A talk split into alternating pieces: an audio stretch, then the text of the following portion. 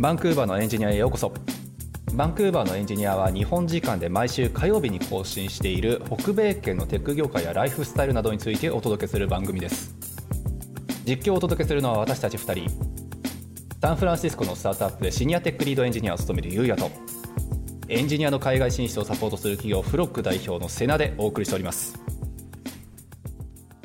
BCPNP パイロットプログラムっていう、まあ、フロック系のね、人たち、まあ、テック系でこっち就職するぞっていう人たちが、まあ、ほとんど、まあ、経由してるんじゃないかって言っても過言じゃないくらい、まあ、大きい、えっと、永住権のプログラムがね、ありまして。はい。はいとまあ、BCPNP っていうあの BC 州のプリベーションノミネーションプログラムだから、まあ、要するに州が認めた人だったら早めに永住権取らすよって要約するとそういう話なんですけど、うんうんうん、その中でもさらにテックパイロットに関しては、あのまあ、カナダ政府が認めた何時あるのか知らないけど、職種に該当する人たちは、さらにちょっと優遇処置を取らせますよと。ね、だから、大島さんも確かテックパイロットだっけ？をややろうとしてますね、これから。ですよね、はい、そう、これからっていうことだと思うので、まあ、正直、今、BC 州にいる人で働いてて、会社のサポートがあるよっていう人で、BC テックパイロットを使わない人、あんまいないと思うので。あちなみに、この BCPNP のテックパイロットって、デザイナーも含まれてますよね？うん、デザイナーも一応含まれてますね。ただ、ちょっとね、一応なんですよ、これ。これなんかあの、一応、あの、職種 ?29 のあの、うん、職種があるって書いてあって、はいはいはい、そうですね。見てるんですけど、Web デザイナーズデベロッパーズっていうふうにはなってますね。そうで、あのね、ちょっとぶっちゃけ、B、じゃあ、プログの中からテックパイロットでデザイナーで就職したやつがいるかって言われると、実はいないんですよ。あ、ま、そうなんだ。はい。うん、まあ、一人いるか、一人、あの、二人か。はい、そうそう。まあまあ、エンジニアがね、年間本当になんか、あの、4、50人くらいのペースで、ポンポンポンポンエンジニア取ってってみたいな感じなのに対して、うん、そう、デザイナーは本当に1人とか2人とかポロッと出るか出ないかなんですよね。あそうなんだ。そう。で、29のオキュペーションの中に、確かにウェブデザイナーは入っちゃいるんですけど、例えばウェブデザイナーっていう、まあ、職業もしくはね、あれで、えっとまあ、5人以上の会社で、あのまあ、永住権の申請とかするような余裕がある会社でっていうふうになると、ウェブデザイナーってやっぱちょっと難しくて。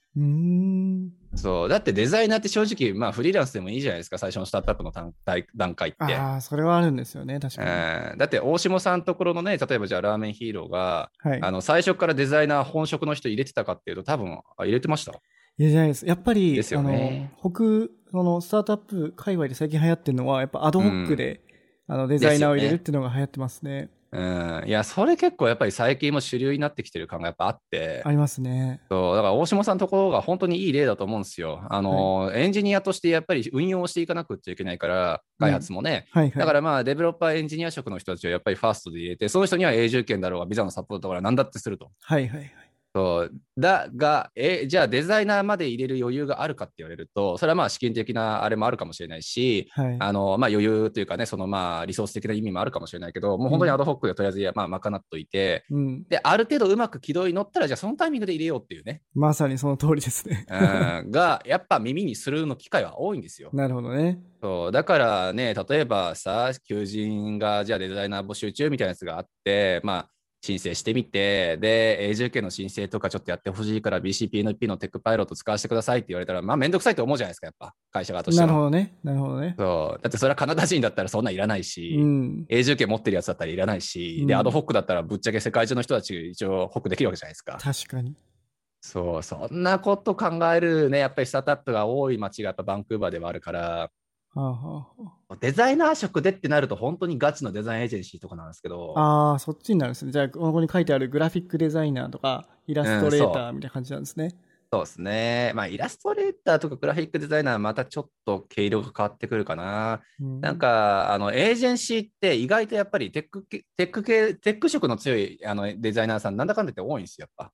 あ、それは、あれですか、あの、コーディング、コーディングというか、うん、あのプログラムを書けるってことですか？プログラムも一応ちょっとあのイメージできてるみたいな、イメージはできるみたいな。うん、なるほどね。とまあ、これはちょっとフロックの色が強いっていうのはあるかもしれないですね。外国人がやっぱ多いから、うんうん、あの例えばね、こっちでイラストレーターですとか、グラフィックデザイナーですって就職します。で、デザイナーって基本的にはコミュニケーションがめちゃめちゃ大事だから。そうですね。そう8割の仕事はコミュニケーションじゃないかって言っても俺はいいと思ってるから。まあそうですね。はい、そうそう。そこがいや、私第二言語なんで、みたいな。あの、僕語英語じゃないからうまく説明できませんって、もはや致命的なんで。確かにね。そう。なので、フロックの人たちでやっぱりさ、デザイナーとして就職しましたっていう人って、結構ね、あの、エンジニアリングとか他のプラスアルファのやっぱりスキルもあって、あのその上でデザイニングもできるっていう結構レアな職種だからあのポジションに入れるからはあの入社入社できましたみたいな。なるほど。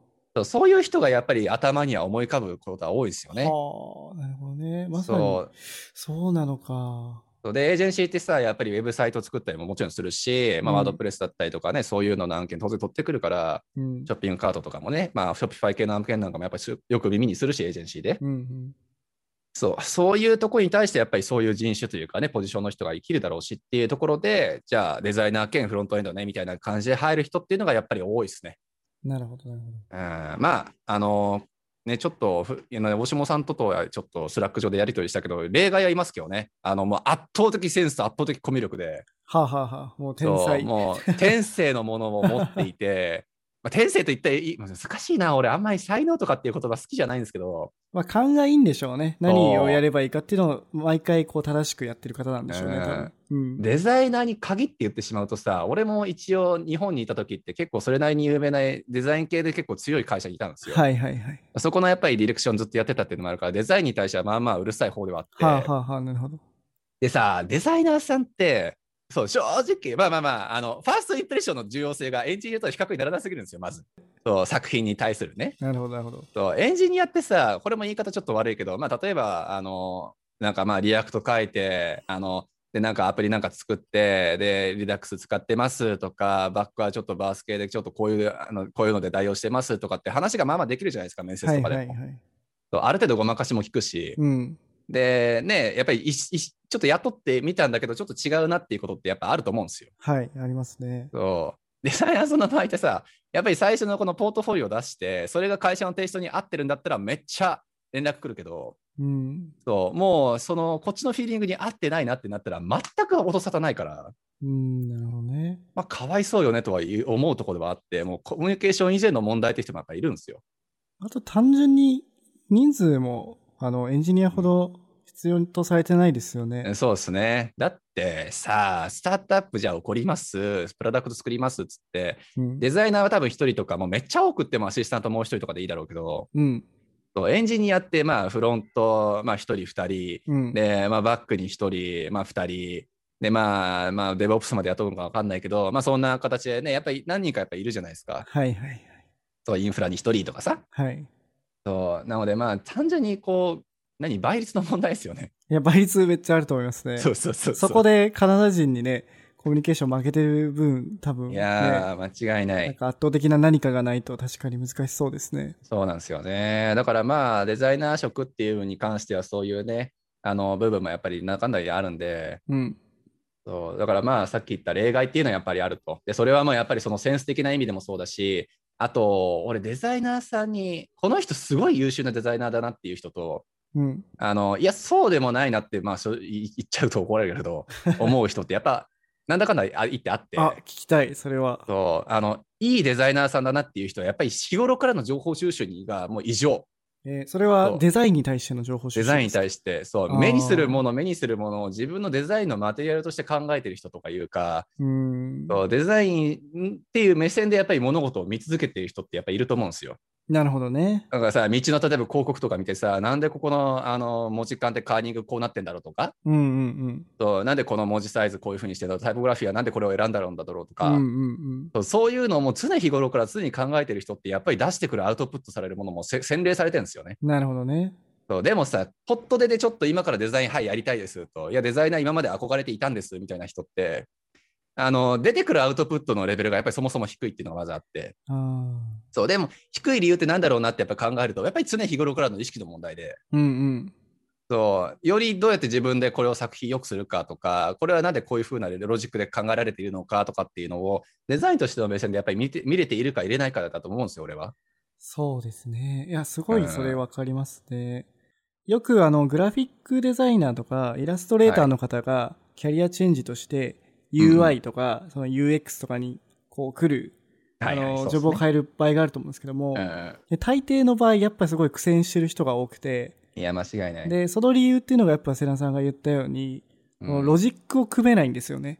そうなんですよね。多分今まで、まあなんですかね、その感覚でイラストレーションとか、ググラフィックやってて、まあこんな感じかなみたいな、こう、はいはい。あんまり論理詰めてやってなかった、理論詰めてやってなかったと思うんですけど、はいはい。まあやっぱ UI とか UX って、すごい、なんですかね、理論じゃないです論理じゃないですか、もう。うん、間違いだかない。らそれを、さらにそこを言葉にして説明する力も必要じゃないですか。そうですね。で、みんなを納得させる力。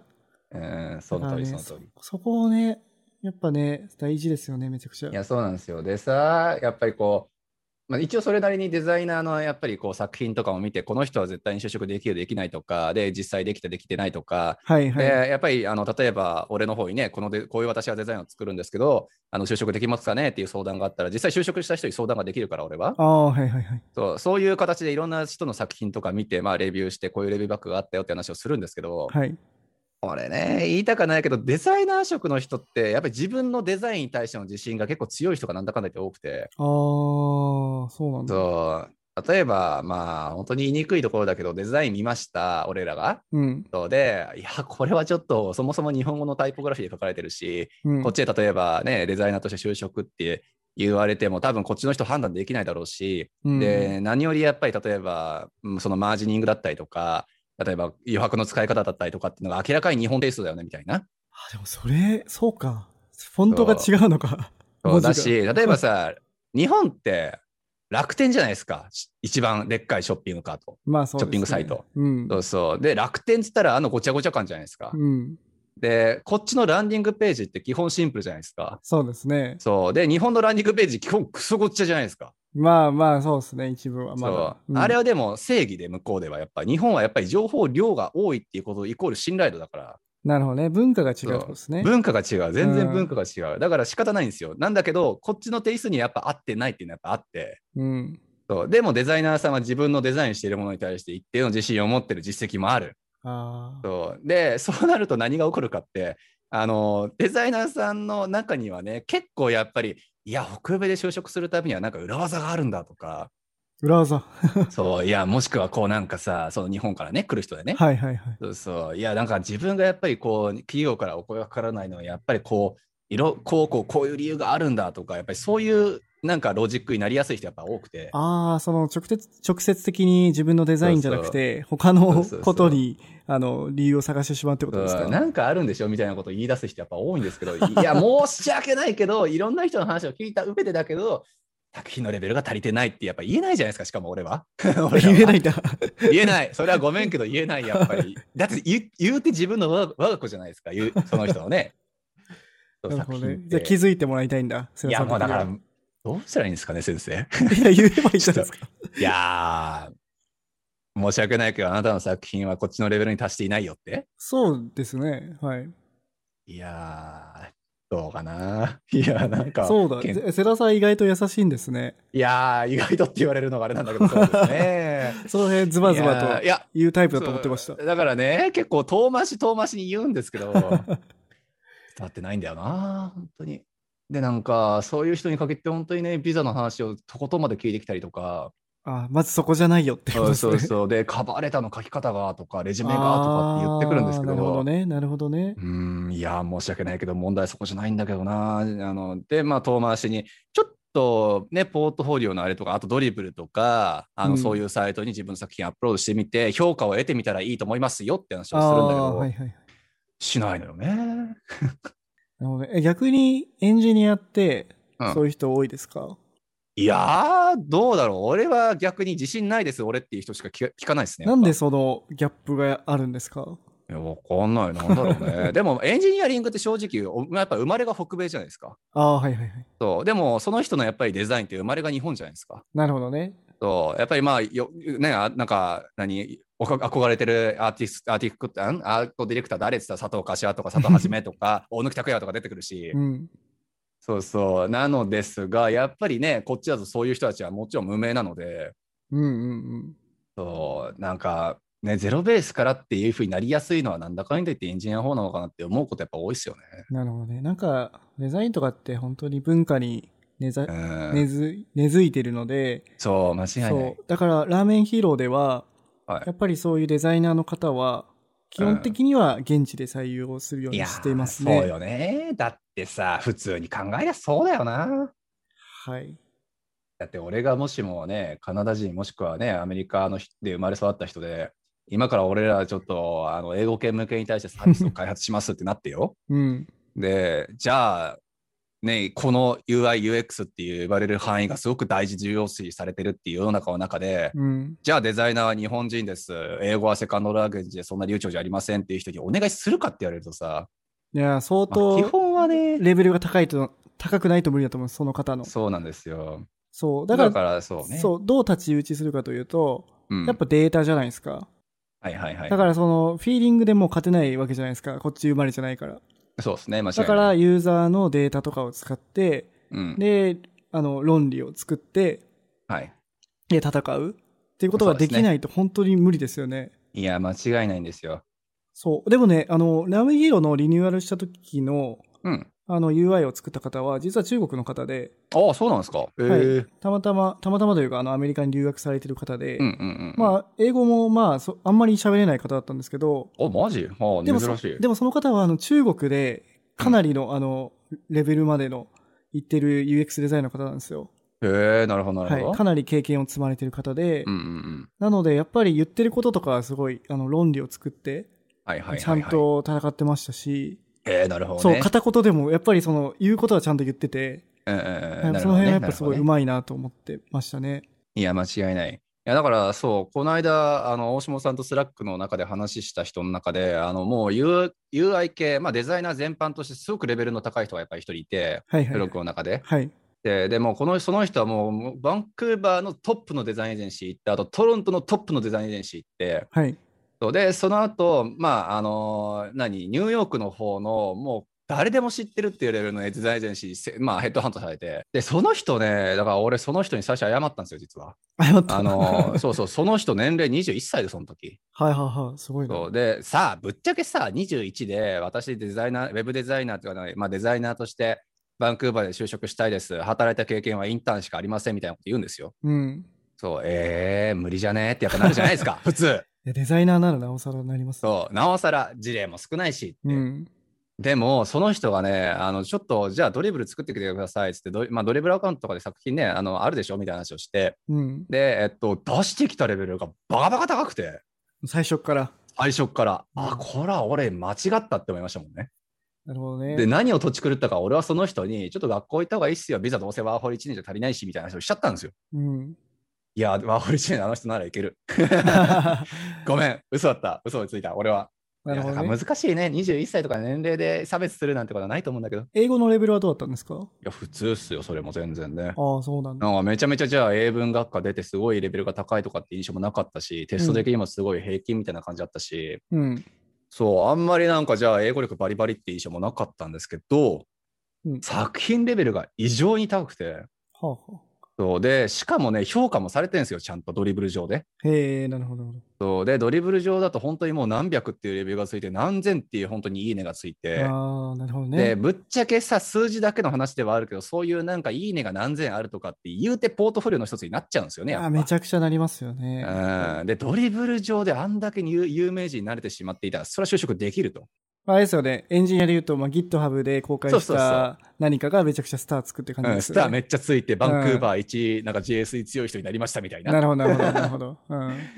そら、就職できるに決まってんじゃんっていうことで、だから俺、その人にね、ちょっと本当謝らなくちゃいけないのが、ね、学校行く必要なかったんだな、あの人は。まあ、みたいなね、ちょっとまあミスもあって、まあ、結果としては良かったんですよ。その人、まあ、一応学校経由してたっていうことで、ビザの余裕もできて、転職、転職でできたから、まあ、気持ちの余裕はあったんじゃないですか？そうそうそうそう、うんだからまあ結果としてはそんなね、まさかバンクーバーで一番有名なとこ行って、その後トロントまで行くとは思ってなかったから、で、アメリカ行ったんでしたっけ、その後に。で、アメリカっす。なるほど。そうもう本当に。でもやっぱり作品見て分かっちゃうもんね、ある程度は。アメリカのビザってどうしたんですか、その方は。あこっちアメリカの弁護士紹介しましたよ。で、何ビザ取ったんですか？あ、それ聞いてない。めちゃくちゃ気になるんですけど。そうっすね。どうなんだろう。インターンっていうことだったから J1 じゃないかなと俺は思ってますけど。ああ、まずは。うん。え、それってでも帰らなくちゃいけないやつですか？そうそうそう。ただその人は多分ね、あの、アメリカにそんなずっといたいっていう感じは多分ないと思うんだよな。えー、なんか日本で独立しそうだな。だってバンクーバーで独立するしないとかって話も一回相談を受けたああ、し。そうなんだ、そうなんだ。そうそう。なので、結構ね、本当になんか、ね、本当人を年齢で判断しちゃダメだわ、こっちだと。やっぱ日本が、日本癖が抜けてないかったんですよね、俺も多分。あー 21歳でしょ？なんか美大卒ってわけでもないし、ね作品見ないとダメだね、とにかく。そうですね。まあ特にデザイナーだと、やっぱりジュニアの方って、なんかあんまり相手にされない気がしてて、いや、そうなんですよ。全然相手にされないんですよ、マジで。ですよね。やっぱりみんな求めてるのって、うんまあインターミネート以上の方、まあもっと上のレベルかもしれないですね、デザイナーだとやっぱり。そうそうそうそう。うん難しい。だからっていうことで、まあどうしても付録の中だとね、デザイナーとしてこっちで活躍したいですっていう人はめっちゃ多いんですけど、やっぱ。うん。いやまあまあ、なので、まあ何？で、ウェブデザイナーとしてやっぱりこっちでみたいな人が多くて、女性も含めてね。うん、なんか女性がね、多い気がしますけどうんね。そうそう。多いし、人気も高いし、フロッグね、なぜかウェブデザイナー留学で一番取ってた時があるから、SEO で。ああ、なるほど。今はさすがに落ちてきたんじゃないかなと思うけど、てか落としたかったんですけど、なんかあの、えっ、と、女性の方が海外志向強いとかってあるんですかね？それはあるでしょう。だってワーホリ利用者のさ、7割とかは確か女性っすよ、あれ。あ、そうなんだ。うん。で、アローは逆に少ないんですよ。やっぱえ、やっぱそれって、あれですか？日本の、えっ、と、終身雇用制度じゃないですか？うん。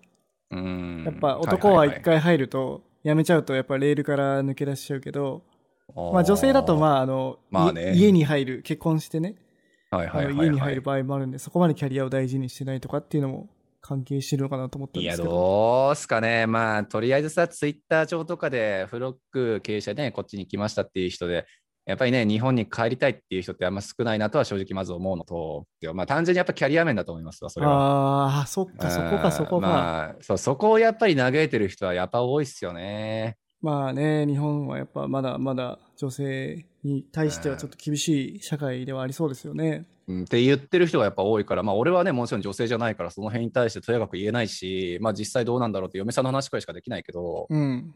そうただまあやっぱりそこがね、まだまだ壁がやっぱり高いっていうことをね、あの話されてる方はやっぱ多いんで、まあ、確かに。もしその7割くらいが女性ですよっていうことに理由を求めるとするんだったら、そこはもしかしたら一つの要因になってるのかなとゲスはしますけどね。も絶対一つの要因にはなりそうですね。う。うんん。まあそうね。もちろんそのキャリア的な意味で、なんだろう、まあでもそうだ、日本でもやっぱりそうね、あの長いか長い長い期間、一個の会社で働いてた方がそれはいいだろうし、うんまあ、そこには多分男女関係ないのかな。かもしれないですね。と、まあ、みたいな、ちょっと暗い面が俺は少し見え隠れはするかなとは思います。いやーね、まあ、まあ日本がね、ちゃんとすればいいのに、その辺。まだ、まあ難しいっすよね。だから同結局で、性婚とかまだ認めてないでしょ。うんまあそうですね。うんまあ、本当だからあれ、バカなね、質疑応答が多いじゃないですか。こうなんか LGBT に関するね、なんか話とかでも日本のなんか答弁とかさ、こう偉い人の話とかっていうのを聞いてると、もう頭悪いなって、本当に思うことが多すぎて。ねだってさ、あの、あんなおじいちゃんたちが海外行ってないじゃないですか、そんな。文まあ化触れてないから、わかんないんですよ。そうなんですよね、うん本当にそうなんですよね。制度の問題でしかないんですよ。だから、ね、そういう海外経験豊富な方が、うんまあ、政治家とかになると、まあ、世界の視野を持って、いろいろ判断できると思うんですけどね。ね、間違いない。うん。だからさ、例えばこっちに長くこと住んでると、例えば日本でね、偉い人が言ってたじゃないですか。LGBTQ が普及してしまうと、あの、なんだっけ、えっと、子供が生まれないと。種の保存でしたっけ？そう種の保存がピーチクパーチクと。うん。ね、あれ論点完全ずれてて、じゃあカナダとかね、LGBTQ がすごい盛んなところっていうのが、あの本当に種の保存を失敗してるのかっていうと、まずしてなくて、うん。例えば養子縁組だったりとかね、 adopted の人たちでやっぱ多いのがやっぱこっちの特徴じゃないですかそっか。そっかそっか。そうだから、まあ、そういうとこだと思うんですよ。うん、うん、そう LGBTQ じゃあ確かに何、えっと、認めます。じゃあ人口が減るっていう問題、もしかしたらあるかもしれないよね。まあ、それはまあ、論理としては別に出してもいいと思うんですけど、うん。うん。そうでもじゃあそのための法制度としてっていうので、じゃあ、あのあのそういうね、あの養子縁組の、まあ、仕組みっていうのをもっと簡略化しようとかさ、うん、うん。そうそう、なんかそういうところに対しての補助金をもっと徹底しようとかさ、うん。そういう話をするべきなのに、なんか州の保存がピーチクとか、なんか女子トイレに男性の LGBTQ の方が入ってきたら女性が怖がるとか、そういう本当に低レベルで、本当に頭の悪い話しかしないじゃないですか。悲しくなりますよね。いまだにそんな話をしてるっていうのが。当に頭回んないっていうのは、でも、まあでも本当そうね、大島さんが今言ったように、他の国のこと知らないっていうのが大きいんでしょうね。そうですね。多分、でもやっぱり最初に、やっぱ海外行って、例えば男性同士が手をつないで歩いてるのとか見ると、うんやっぱすごい違和感があるじゃないですか、僕らとしては。まあまあ日本人としては。でもそれって慣れるじゃないですか、いたら。そうですね、間違いない。うん、普通のことだし、まあそういう文化だし、まあ、世界ではそっちの方向に向かってるし、間違いない、間違いないだ。から本当にね、LGBTQ の友達めっちゃ多いけど、うん。めっちゃいい奴らばっかりやですね。そうそうそう。ね、なんかそんなね、変なことするやつなんていないと思うから。そうそう。本当なんかね、だからそういう人たちを見てさ、あの、その日本の答弁とか質疑応答とか見てるとね、ああとしか思わないですよねっていう話ですね。そう、ね。まあだから、ね、そういう方はもちろん海外に行きたいと思うだろうし、うん。まあそれを聞いてるね、多分僕が、僕とかはやっぱそう、そういうのがまだ根付いてる日本にはやっぱりいたくないなとは思いますよね。まあまあ、そうですね。難しい話だと思います、本当に。いだしね、海外からもね、多分すごい批判があると思うから、や、本当そうっすよね。うん、なんかもうどんどん鎖国していくんじゃないかなと思っちゃうんです。ねえ。まあ、だからそこはまあ、やっぱり時間の問題はあるんじゃないですか。言うて、まあ、こうやってね、フロックも含めてじゃないですけど、やっぱり大島さんみたいに海外就職とか海外で優秀な人たちがどんどん出ていって、うんまあ、言うて、あの、い1万人くらい出ていったら日本もなんとかしなくちゃいけなくなるでしょ。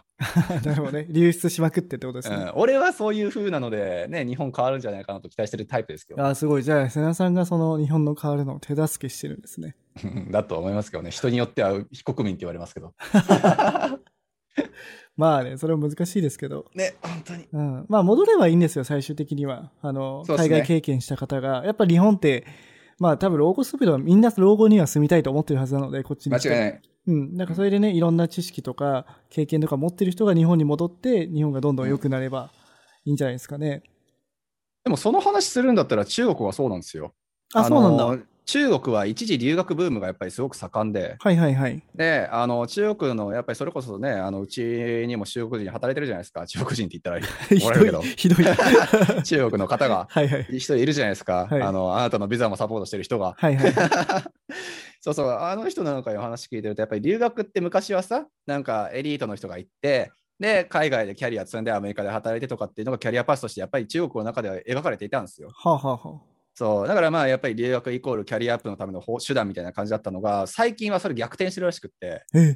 あの、中国から国出るよりも、あの、中国から一回国出て留学して知識を得たあ後で中国戻った方が稼げると。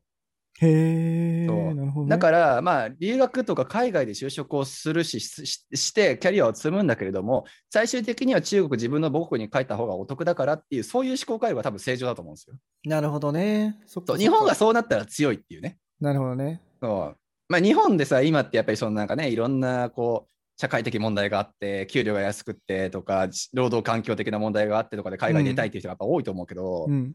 それがさ、まあまあ本当に海外でキャリアガンガン積んでいく人たちが増えて、まあ、それが当たり前になっていって、日本も変わんなくっちゃねって言って、変わって、給料が良くなるなり、会社いい会社が増えるなりってなって、じゃあやっぱり日本に帰った方が俺俺らお得だよねってなったら、多分俺らのゴールなんですよね。なるほど、なるほど、なるほど。まあいつになるやらって感じですけど、そうなんですよね。まあ確かにね、中国今、会社も儲かってる会社も多いですしね、うんテンセントとそうそうか。ね、うんなんかその辺のなんかね、なんか適当な国行くらいだったら深セン行った方がいいやろうし、そうだよね、確かに。そうなんかそういうのが日本にも一つできればね、あの海外でキャリア積んだっていう人たちがやっぱり戻りたいって思うような環境っていうのが作れればね、うん。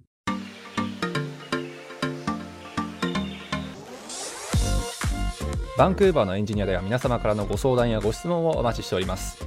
ポッドキャストを聞いている方は、ポッドキャストページの概要欄のツイッターアカウントへハッシュタグ、えーシャープバンクーバーのエンジニアを加えてご連絡ください。バンクーバーはカタカナのエンジニまではひらがな。一番最後のやだけ、えー漢字っていうちょっと難しいハッシュタグになりますが、えーぜひご連絡いただければなと思います。または番組ウェブサイトの問い合わせフォームからもご質問を送信できますので、えー概要欄の URL からご連絡ください。えーじゃあ今日は、あの、デザイナーの海外就職の話をしました。はい、そうですね。で、まあ、やっぱりデザイナー、ちょっとまあ、やっぱりフロックの事例の話だけするんだったら、どうしても数が少ないから、はい。難易度は高いか低いかって言われて、やっぱり高いって言っちゃうところあるんですけど、はい。それでもね、やっぱり過去の事例としてちゃんと就職した人とか、あの事例とかたくさんあるし、はい。ね、大下さんの知り合いとかでもやっぱりね、アメリカもあのカナダとかでやっぱり働いてるデザイナーさん知り合いいるだろうし、はい。はい。やっぱりそういうちょっと横のつながりっていうなんだかんだ言って大事かなと思うので、まあ、はい全然希望を捨てずに、あのーちょっと、ね、ちゃんと事例と情報収集をした上で挑戦してもらえればなと思いますんで、頑張っていきましょう。頑張りましょはい、頑張りましょう。う。はい。じゃあ今日は、あ、こんな感じで、ありがとうございます。はい、ありがとうございます。